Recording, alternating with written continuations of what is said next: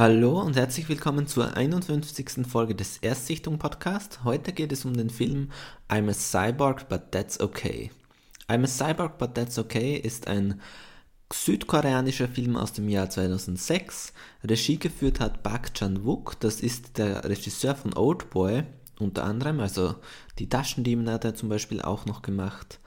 Und in den Hauptrollen spielen Lim So-jung, die spielt die Chao Yong-gun und Rain, ähm, der spielt den Park Il-sun und Rain ist zu dieser Zeit zumindest ein großer K-Pop-Star gewesen und das ist auch seine erste Filmrolle. Ähm, Park Chan-wook hatte gerade mit Oldboy seine Vengeance-Trilogie vollendet und wollte einen Film machen, der nicht hart, düster und brutal ist, sondern ganz was anderes und einen Film, den er auch seiner Tochter zeigen kann. Und dadurch ist dann I'm a Cyborg, but that's okay entstanden. Bei A Cyborg, but that's okay, sehr handlicher Titel übrigens, ähm, geht es darum, dass Jong-un eben, die Hauptdarstellerin, äh, die sich bei ihrer Arbeit in der Fabrik ein Stromkabel in den Körper steckt, ähm, dadurch kommt sie dann in ein ich weiß, das ist politisch nicht korrekt, aber ich sage es trotzdem, weil damit jeder weiß, worum es geht, in ein Irrenhaus. Und Jong-un ist eben davon überzeugt, dass sie ein Cyborg ist. Und sie ist aber irgendwie am Ende der Kräfte und glaubt, ja, ich muss mich einfach nur wieder aufladen. Also das gibt dann so, wie gesagt, zum Beispiel eben ganz am Anfang, wenn sie sich den Strom unter die Haut steckt, äh, oder wenn sie dann eben dort ist in der Irrenanstalt, dann gibt es eine Szene, wo sie eine Batterie hält mit zwei Fingern, aber irgendwie funktioniert es nicht so richtig. Und ja, warum sie wieder aufgeladen werden will, ist natürlich einerseits, weil sie eben am Ende ihrer Kräfte ist und andererseits, weil sie ein ganz klares Ziel vor Augen hat, nämlich sie möchte sich vollkommen aufladen und damit sie sich an den Männern rächen kann, die ihre Großmutter ins Altersheim gebracht haben. Das ist so ihre Motivation und das Problem ist aber, weil sie ein Cyborg ist, verweigert sie die Nahrungsaufnahme und nimmt daher immer weiter drastisch ab und droht eigentlich auch zu verhungern. Sie spricht mit Lampen, mit dem Kaffeeautomat, mit anderen elektronischen Geräten. Alles Dinge, die ein Cyborg eben macht. ähm, und im Endeffekt ist das die Figur. Dann gibt es aber noch eine männliche Hauptfigur, Bak Il-sun, der selbst wie auch alle anderen Patienten davon überzeugt ist, persönliche Eigenschaften oder wie soll ich das sagen, Glück zum Beispiel von anderen zu stehlen oder wie schon gesagt, eben so besondere Eigenschaften. Wenn einer einen besonders guten Aufschlag hat beim Tischtennis, dann kann er ihm das stehlen. Oder wenn jemand äh, Glück hat, kann er ihm das stehlen. Und äh,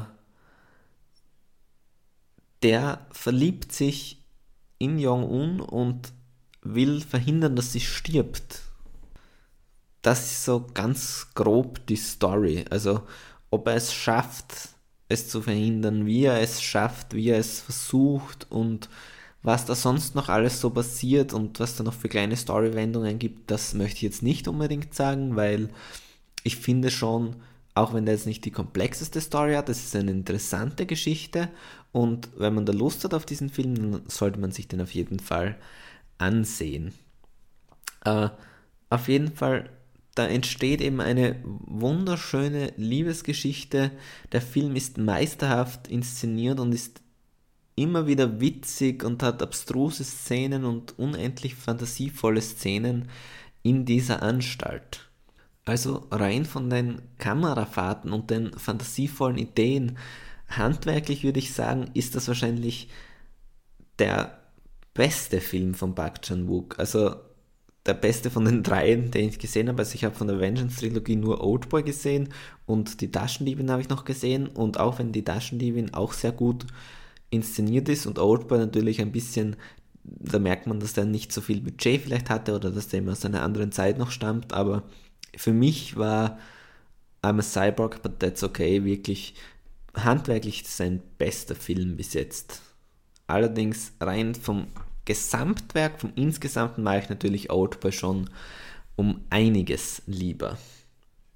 Und ja, im Endeffekt, ich habe nicht viel mehr zum Film zu sagen.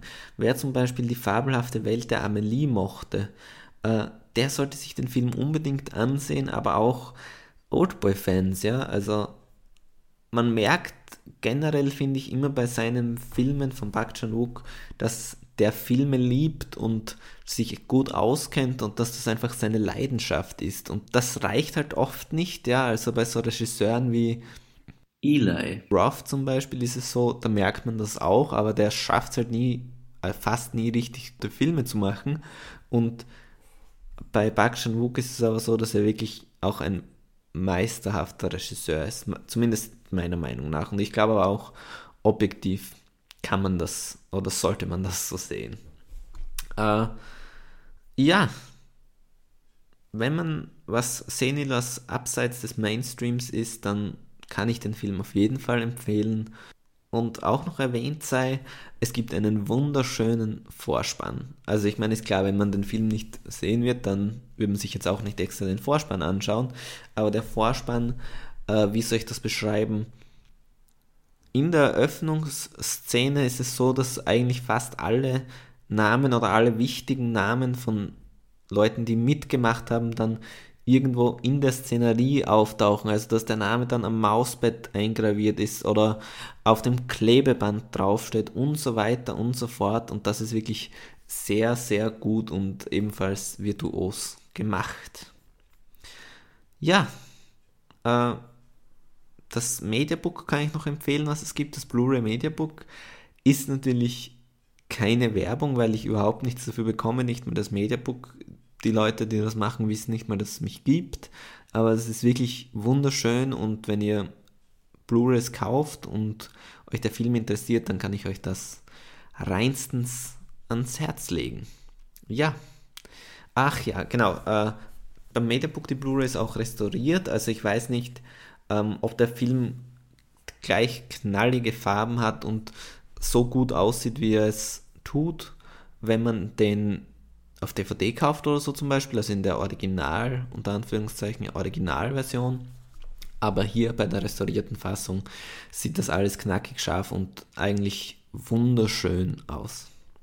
Okay, mir hat der Film sehr gut gefallen. Ich hoffe, ihr schaut euch den an, falls es euch natürlich interessiert. Und danke fürs Zuhören. Bis zum nächsten Mal. Tschüss.